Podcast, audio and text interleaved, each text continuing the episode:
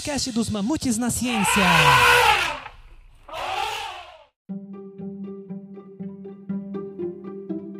Salve, salve, mamutada! Aqui é a Gabi. E neste episódio, vou explorar um tema de pesquisa que trabalho junto com a Rebeca, que os jogos de tabuleiro e cartas têm um papel significativo na sociedade, ao longo da história, como uma forma popular de entretenimento e interação social, a gente já sabe. Mas será que podemos usar as suas características como ferramentas de ensino? Além do mero entretenimento, os jogos também podem contribuir para o desenvolvimento cognitivo, social e emocional. Vamos passear pela união da diversão e do ensino a partir dos jogos de tabuleiro. A pergunta que fica é: tem como aprender jogando? Jogos, atividades lúdicas e metodologias ativas de ensino. Nos últimos anos, as metodologias ativas de ensino têm progressivamente invadido e dominado as salas de aula. O motivo é bem simples: a quantidade de evidência científica de que tais métodos aumentam a frequência às aulas, o envolvimento com a matéria e a aquisição do conhecimento não para de crescer. Mas o que são esses métodos ativos? De uma forma geral, é qualquer tipo de atividade empregada em sala de aula que promova a participação ativa dos estudantes em seu processo de aprendizagem. Elas são projetadas para promover o pensamento crítico, a resolução de problemas, a colaboração e a aplicação prática do conhecimento e pode envolver atividades práticas, tarefas de discussão, redação ou resolução de problemas, coleta e síntese de informações, elaboração de perguntas, entre muitas outras possibilidades. Assim, em vez de receberem passivamente o conteúdo do curso através de aulas expositivas, a aprendizagem ativa estimula os estudantes a não apenas ouvir, mas a falar, escrever e, consequentemente, refletir sobre o conteúdo abordado, fomentando um ciclo cooperativo de questionamento e clarificação que intensifica a apropriação do conhecimento com o desenvolvimento das chamadas habilidades de pensamento de ordem superior. Existem vários tipos de metodologias ativas de ensino, cada uma com suas características específicas. Aqui cito alguns exemplos. Aprendizagem baseada em problemas, ou PBL, de Project Based Learning. Neste método, ex-alunos são apresentados a problemas ou casos complexos relacionados ao conteúdo que estão estudando. Eles trabalham em grupos para identificar soluções, fazendo pesquisa, discutindo e aplicando o conhecimento adquirido. O foco é na resolução de problemas do mundo real e na aplicação prática do conhecimento. Já é ativamente utilizado em muitos cursos da área de saúde, como enfermagem e medicina. Aprendizagem baseada em projetos PJBL ou Project Based Learning. Ex-alunos se envolvem em projetos significativos e de longo prazo, nos quais aplicam conceitos e habilidades aprendidos. Eles têm a oportunidade de escolher projetos relacionados aos seus interesses, o que aumenta o engajamento. A avaliação é geralmente baseada no produto final e no processo de trabalho em equipe. A Rebeca aplicou esse tipo de metodologia quando ministrou o Projeto Integrado 1 para o curso de Engenharia Física na Escola de Engenharia de Lorena. Ex-alunos tinham que desenvolver projetos durante o semestre e apresentar uma monografia e um seminário no final do curso. Sala de aula invertida ou Flipped Classroom. Neste método, ex-alunos acessam o conteúdo do curso fora da sala de aula, geralmente por meio de vídeos ou materiais online. O tempo em sala de aula é dedicado a atividades práticas, discussões e esclarecimento de dúvidas. Isso permite que ex-alunos avancem em seu próprio ritmo e se concentrem na aplicação do conhecimento. No final, quem apresenta o conteúdo são os próprios alunos. Cada uma dessas metodologias ativas de ensino tem suas vantagens e desafios, e a escolha da melhor abordagem depende dos objetivos de aprendizado, do público-alvo e do contexto educacional. Muitas vezes, os educadores combinam várias metodologias para criar uma experiência de ensino mais rica e envolvente. E funciona? Pelo menos é isso que Scott Freeman e colaboradores afirmaram em uma meta-análise que publicaram em 2014. Meta-análise é uma técnica estatística que combina os resultados de dois ou mais estudos independentes sobre uma mesma questão de pesquisa. O trabalho deles envolveu 225 estudos que avaliaram os efeitos de metodologias ativas na performance de estudantes em cursos de graduação das áreas de ciências, tecnologia, engenharia e matemática, as chamadas STEM. Os resultados indicam que as pontuações médias nos exames melhoraram cerca de 6% em disciplinas que empregaram metodologias ativas e que alunos em turmas com aulas tradicionais tinham aproximadamente uma chance uma vez e meia maior de reprovarem. Além disso, análises de heterogeneidade revelaram que esses resultados se mantêm nas diversas disciplinas de STEM e em turmas de todos os tamanhos. Muito embora a aprendizagem ativa seja mais efetiva em turmas pequenas com 50 ou menos estudantes. Por outro lado, uma outra meta-análise publicada em 2020 por Theobald e colaboradores, envolvendo 41 estudos, revelou que metodologias ativas fornecem uma oportunidade para ajudar a reduzir as chamadas lacunas de desempenho enfrentada por alunos de populações marginalizadas ou subrepresentadas em cursos de STEM. Através de regressões bayesianas, eles concluíram que métodos ativos diminuíram em 33% a lacuna nas notas nas avaliações e em 45% a lacuna nas taxas de aprovação. Só para constar, a regressão bayesiana é uma abordagem estatística que utiliza distribuições de probabilidade em vez de estimativas pontuais. Ou seja, ao invés de obter a melhor reta que representa os dados, calculamos uma distribuição sobre todas as retas possíveis. Contudo, tal melhora só foi observada em cursos que usaram tais metodologias com bastante intensidade, ou seja, devotando uma quantidade significativa de tempo em sala de aula para tais atividades. Finalmente, para explicar a grande variação na eficácia observada nos estudos analisados, os autores conjecturaram que não basta a intensidade e a qualidade das atividades, elas precisam também ser implementadas de maneira inclusiva. Neste contexto, as atividades lúdicas e, mais especificamente, os jogos surgem como uma alternativa particularmente promissora ao aliar a construção e apreensão do conhecimento com a diversão e a competição. Consequentemente, jogos constituem uma ferramenta deveras interessante para engajar, sobretudo a população jovem, em seu processo de alfabetização científica. Não surpreende, pois, que tenha crescido o uso de jogos, sejam eles de cartas, tabuleiro ou videogames, com propósitos não exclusivamente recreacionais. Por exemplo, políticas públicas, educação, negócios, saúde e militar. Por outro lado, já não são tão raros os exemplos de jogos comerciais que têm recorrido a temáticas científicas como mudanças climáticas, evolução das espécies, exploração espacial e pandemias, para citar apenas alguns exemplos de forma mais séria e possivelmente educativa. O que é um jogo? Certamente, você sabe reconhecer um jogo quando vê, ou melhor, quando joga um. Como George Elias, Richard Garfield e Robert Gutschera discutem na introdução do seu clássico as características dos jogos, uma definição precisa do conceito de jogo é limitada e necessariamente enviesada pelo contexto sócio-histórico-cultural de seus desenvolvedores e jogadores. Assim, nenhuma definição seria capaz de fornecer condições necessárias e suficientes para abarcar tudo o que as pessoas categorizam como jogos e, simultaneamente, excluir tudo o que as pessoas não consideram como um jogo. Portanto, eles sugerem ser mais prolífica e inclusiva uma abordagem wittgensteiniana, que considera jogos como uma categoria sem definições precisas, de forma a incluir coisas muito diferentes, mas que possuam uma certa semelhança familiar. Por outro lado, para podermos identificar por exemplo, no contexto de jogos didáticos, o que torna um jogo efetivo, uma definição mais restritiva, mesmo que incompleta, pode ser muito conveniente para ajudar a estabelecer quais características são desejáveis ou não.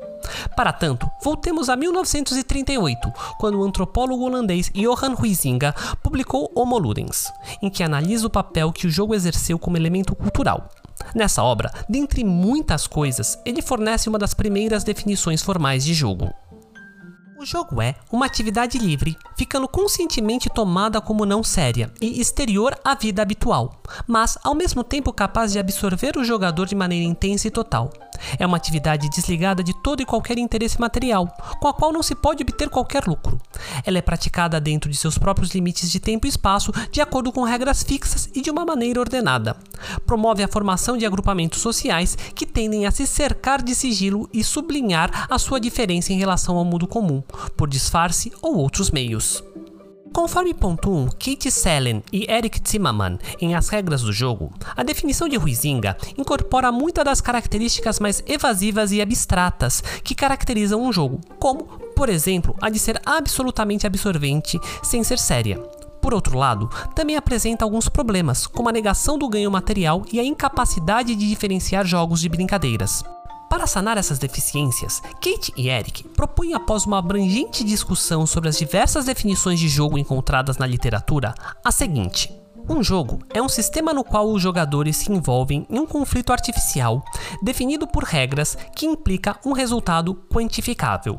Por um sistema, eles entendem um conjunto de elementos que se interrelacionam para formar um todo complexo. Por exemplo, um dos jogos mais antigos da humanidade é o jogo real de Ur, jogado na Mesopotâmia e outros países do Oriente Médio, além da Grécia e do Sri Lanka. É um jogo de corrida estratégica, também conhecido como Jogos dos 20 Quadrados. Os jogadores, por sua vez, são as pessoas que participam ativamente interagindo com o sistema do jogo. No caso do jogo real de Ur, temos dois jogadores. Já o conflito é a disputa de poderes incorporada em qualquer jogo, que pode colocar os jogadores em colaboração ou em competição, individualmente ou coletivamente. Nesse exemplo, o jogador que terminar primeiramente o percurso do tabuleiro ganha o jogo. A artificialidade é a característica que separa o espaço-tempo do jogo da chamada vida real.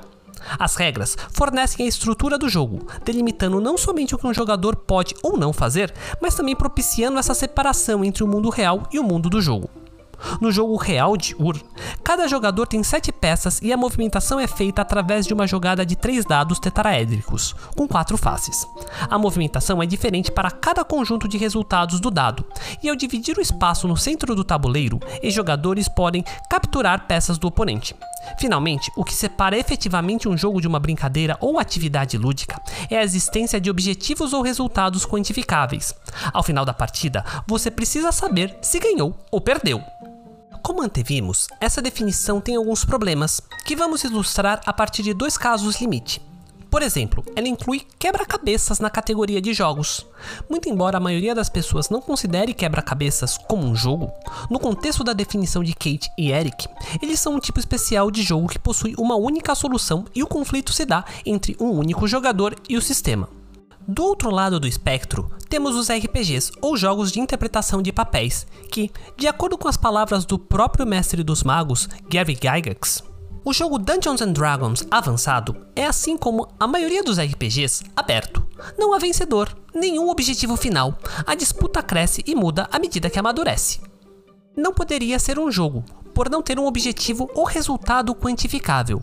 Contudo, como Kate e Eric pontuam, se você examinar o jogo inteiro, pode não haver um objetivo único, quantificável e predominante, mas, se você considerar as missões entre as sessões que os jogadores completam, os objetivos pessoais que eles definem para si próprios, os níveis de poder que eles atingem, aí sim os RPGs terão resultados quantificáveis. É exatamente nesse sentido que os RPGs, como um sistema maior que rege diversos encontros, fornecem os objetivos e resultados quantificáveis que permite que os classifiquemos como jogos, ou talvez como metajogos? Uma breve taxonomia dos jogos. De posse de uma definição formal de jogo, podemos começar a categorizá-los de forma a encontrar um estilo de jogo que seja mais adequado para o uso em sala de aula com fins didáticos. Uma primeira divisão pode ser baseada no tipo de recurso que é necessário para possibilitar uma partida, respondendo a perguntas como: Exige algum espaço físico ou equipamento dedicado? Demanda esforço físico? Bem como separando os dois casos limite discutidos anteriormente, chegamos nas seguintes categorias: Esportes. Jogos que usualmente requerem equipamentos especiais e espaços físicos dedicados, bem como podem exigir um esforço físico significativo.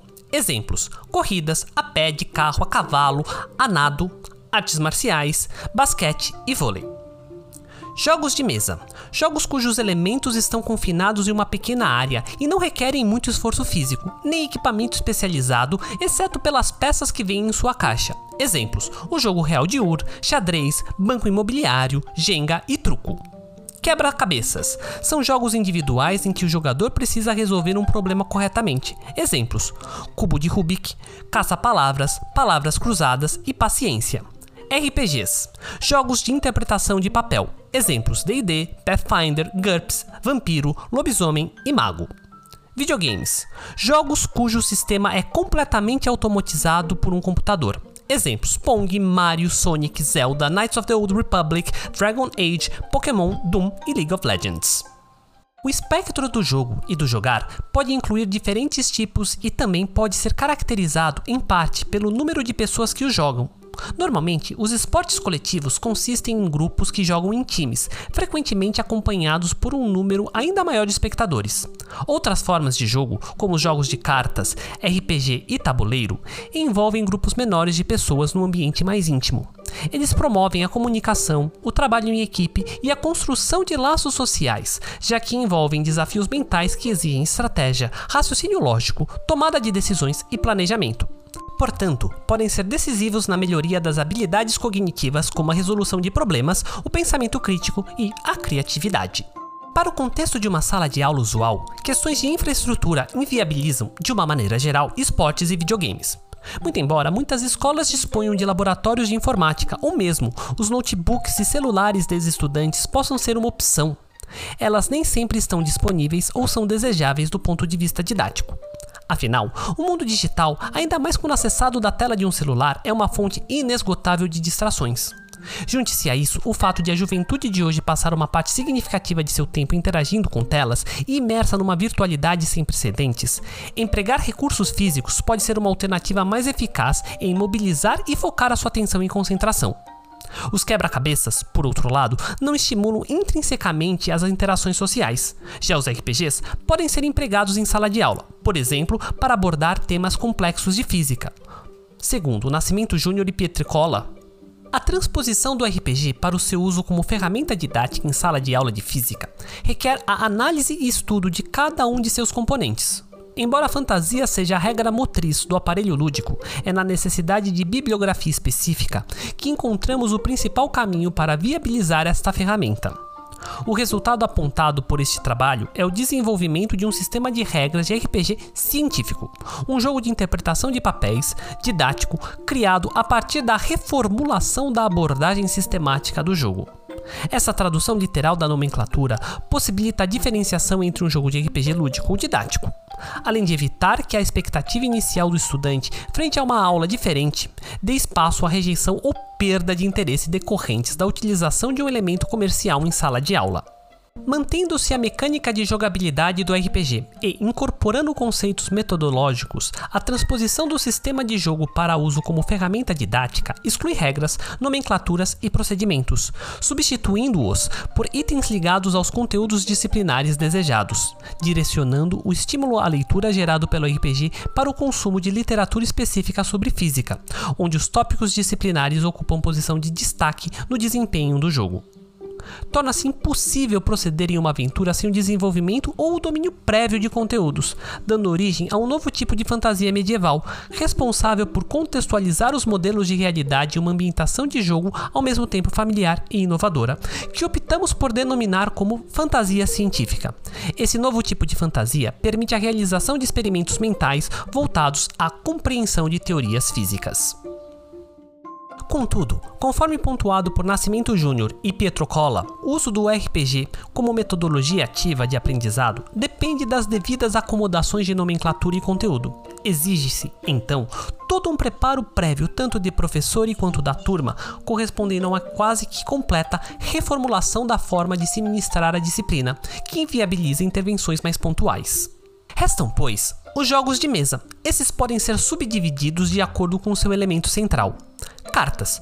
Jogos que usam um baralho de cartas, seja ele o tradicional de 52 cartas ou algum baralho específico como seu elemento central. Exemplos: poker, truco, buraco, uno e Magic the Gathering. Coordenação. Jogos cuja habilidade mobilizada relaciona-se com a destreza manual ou a coordenação olho-mão. Exemplos: jogo da bagulha ou das cinco Marias e Jenga. Dados. Jogos que empregam algum conjunto de dados como seu elemento central. Exemplos: Yahtzee ou General, Perudo e Craps. Tabuleiro. Jogos que usam um tabuleiro como seu elemento central, no qual o status, os recursos e o progresso dos jogadores são monitorados. Eles podem também empregar cartas e dados. Exemplos: xadrez, detetive e Catan.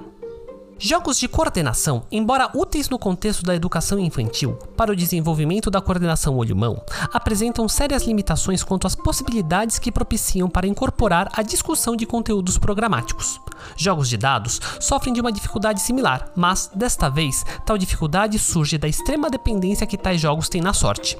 Sobram então os jogos de carta e tabuleiro, cujos elementos podem ser facilmente usados para fomentar discussões relevantes sobre diversos temas pertinentes às mais variadas disciplinas e, por isso, são amplamente utilizados em sala de aula. No que se segue, devotamos a nossa atenção especificamente aos jogos de tabuleiro, por entender que não apenas eles oferecem mais oportunidades didáticas, como também fornecem de uma certa forma uma generalização dos jogos de cartas, de modo que a presente discussão pode ser facilmente adaptada. Para tanto, precisamos inicialmente discutir algumas das características comuns à maioria dos jogos de tabuleiro e que nos ajudarão a determinar quais são aqueles que têm maior potencial didático. Um dos elementos centrais para entendermos o funcionamento de um jogo é o chamado mecânica de jogo. Por uma mecânica de jogo, entendemos um recurso funcional do jogo por meio do qual um jogador pode interagir com o sistema do jogo ou com ex-outros jogadores para influenciar o estado da partida. É importante diferenciarmos as mecânicas de jogo das regras. Enquanto as regras são as instruções explícitas de como jogar, por exemplo, no xadrez as regras dizem que os cavalos se movem em L. As mecânicas são esses passos elementares que implementam as diversas interações. No caso em questão, mover-se em L é a mecânica. Uma outra característica importante na análise de um jogo é o papel que a aleatoriedade ou a sorte tem no desenvolvimento de uma partida. Para alguns jogos, como o xadrez, a sorte não exerce nenhuma influência, enquanto que no banco imobiliário ela é essencial. De acordo com a definição de Salem e Zimmerman, todo jogo envolve um conflito, mas esse conflito não precisa ser necessariamente direto, como aquele que existe no xadrez. Ele pode ser indireto, seja pela aquisição e manejo de recursos finitos presentes durante uma dada partida, seja através de interações sociais como leilões, licitações e interpretação de papéis, ou comparação das realizações individuais. Por tematização, entendemos a dependência do sistema do jogo no contexto que eles representam. Por exemplo, Go é um jogo abstrato, cujo sistema não pretende representar nada. Diferentemente, diga-se, de Hero Quest ou qualquer outro RPG numa caixa, cujo tema está emaranhado com o sistema. No meio do caminho, temos jogos como Banco Imobiliário, que já tiveram uma infinidade de versões tematizadas com diversos elementos da cultura pop, como os Vingadores, De Volta para o Futuro, Cthulhu, Doctor Who, Friends e Game of Thrones, para citar apenas alguns. Finalmente, temos duas características que são de especial interesse quando se deseja usar um jogo em sala de aula. A primeira delas é o tempo médio de duração de uma partida. Em alguns jogos, como Banco Imobiliário ou War, as partidas podem se estender indefinidamente. Já outros jogos, como Catan, Pandemic ou Terraformando Marte, possuem condições específicas que terminam a partida em um tempo finito. A segunda diz respeito à possibilidade de um jogador ser eliminado da partida antes de seu final. Em jogos como Banco Imobiliário e War, isso pode acontecer. Já em Catan, Pandemic ou Terraformando Marte, não. Com isso, chegamos à seguinte e última, para os propósitos deste episódio, classificação. Tradicionais são aqueles jogos que existem desde tempos imemoriais e ainda são jogados. Exemplos são damas, gamão, go, ludo e xadrez.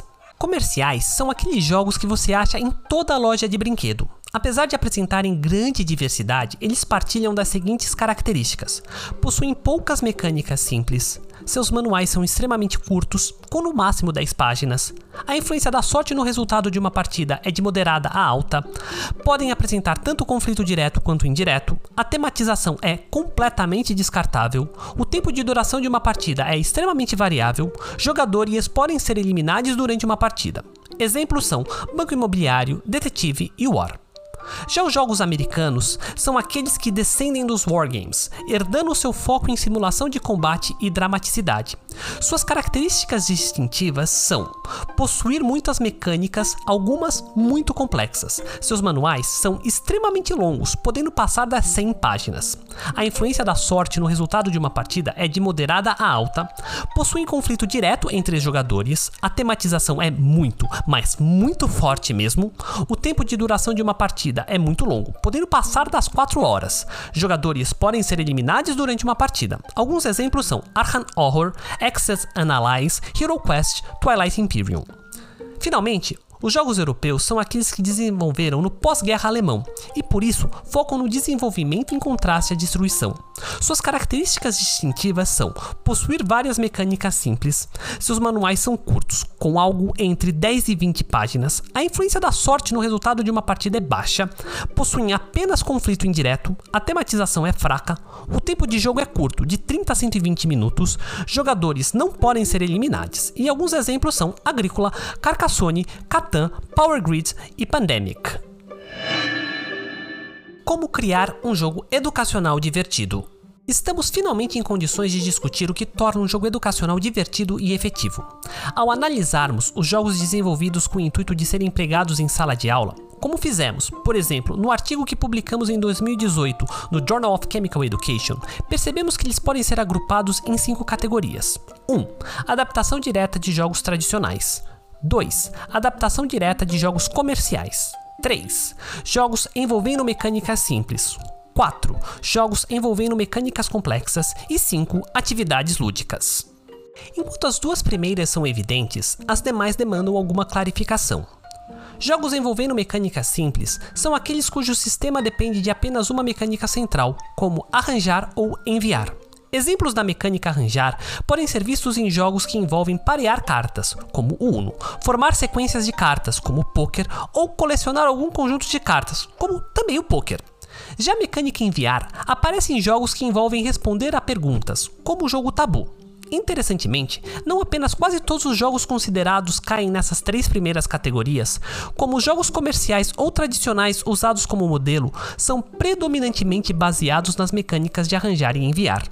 Por outro lado, a categoria dos jogos envolvendo mecânicas complexas, definidos como aqueles que, como o próprio nome diz, possuem mecânicas complexas ou a combinação de uma série de mecânicas simples, estava praticamente esvaziada. Finalmente, a categoria Atividades Lúdicas coletou todas as atividades propostas por suas autorias, como jogos, mas que não satisfaziam a definição de Salen e Zimmermann. Desse cenário, inferimos o seguinte princípio de desenvolvimento de jogos, usualmente empregado. As regras do jogo devem ser tão simples e familiares quanto possível para que os alunos não tenham que se concentrar em aprender como jogar o jogo, mas, em vez disso, possam se concentrar em melhorar ou testar o seu conhecimento sobre o assunto. Uma das vantagens dessa abordagem é a diminuição do tempo de aula que precisa ser dedicado para explicar o funcionamento do jogo, deixando mais tempo para a realização da atividade de fato. Mas, será que essa é realmente uma boa diretriz? Comecemos explorando suas consequências para a relação entre o tema, conteúdo disciplinar no caso de um jogo didático, e o sistema de jogo. De acordo com Irvinen, existem basicamente duas abordagens opostas para a tematização. A primeira é: um sistema de jogo existente é adaptado a um tema, enquanto que a segunda é: um tema é transformado em um sistema de jogo. No primeiro caso, o tema é comumente usado apenas para disfarçar sistemas de jogos familiares e, portanto, não é integrado adequadamente na dinâmica central do jogo. Isso é o que denominamos de tematização fraca, que, no contexto de jogos didáticos, implica que os elementos de jogo servem no máximo como motivação para a realização de tarefas educacionais, como a memorização e os treinamentos. Em outras palavras, temos o que Charsky denomina de abordagem da cenoura na vareta, para se referir a esse papel minimal e muitas vezes apenas cosmético que os elementos de jogo desempenham em jogos didáticos. Esse é, infelizmente, o caso da vasta maioria dos jogos encontrados nas três primeiras categorias. O fato desses jogos, que não passam de atividades ou testes disfarçados, terem um impacto positivo na aprendizagem diz muito mais sobre a não efetividade do ensino tradicional do que sobre a qualidade qualidade desses jogos. Por outro lado, a segunda abordagem permite o estabelecimento de uma relação significativa entre o tema e os elementos de jogo, conhecida como tematização forte. Do ponto de vista pedagógico, é exatamente essa relação significativa que o jogo estabelece entre o conteúdo disciplinar e os seus elementos que propicia uma reflexão ativa e leva ao desenvolvimento de habilidades de pensamento de ordem superior. Consequentemente, podemos concluir que, de uma maneira geral, o jogo educacional típico é incapaz de ensinar seus jogadores a aplicar seu conhecimento de forma crítica e flexível. Contudo, para evitar essas armadilhas no desenvolvimento de jogos educacionais, é necessário emaranhar os elementos didáticos com os do jogo jogo, mantendo a diversão e a aprendizagem em um balanço perfeito. É exatamente nesse ponto que o paradigma dos jogos europeus se mostra realmente útil e inovador. Além de suas partidas serem curtas e não envolverem a eliminação de jogadores, o que de pronto já os torna particularmente interessantes para o uso em sala de aula, seu foco no entrelaçamento de diversas mecânicas simples permite não apenas melhorar a jogabilidade e o envolvimento do jogador, como principalmente tornar emergente conceitos disciplinares complexos. Assim, ao usarmos o próprio sistema do jogo para trabalhar o tema, estimulamos o envolvimento do jogador com o assunto sendo ensinado, promovendo efetivamente um ciclo de aprendizagem experiencial, ou praxis. Em outras palavras, para poder ganhar o jogo, e jogador precisa compreender as regras e objetivos do jogo e, consequentemente, aprender o conteúdo.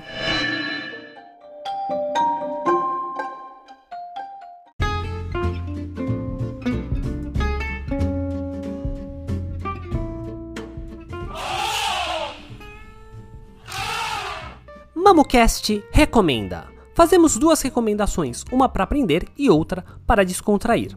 Para aprender, a gente recomenda um artigo de um amigo nosso maravilhoso que já se embrenhou na mistura do RPG com física. O link para baixar o artigo tá na legenda e na descrição do nosso episódio.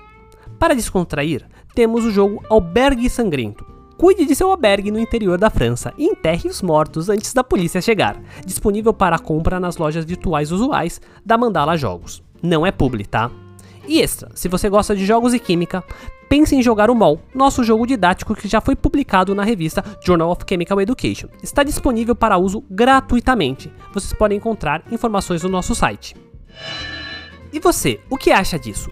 Dê estrelinhas no Apple Podcast, siga e avalie nosso podcast no Spotify e Google Podcasts. Nossas fontes estão sempre na descrição do episódio e no nosso site. Escreva pra gente nas nossas redes, elas são: o nosso e-mail é mamutesnaciencia@gmail.com, o nosso Instagram é mamutesnaciencia, o nosso ex-Twitter é mamutesciência, o cu, o Blue Sky, também Mamutes na Ciência, e finalmente o nosso site tá linkado no episódio e nas nossas redes.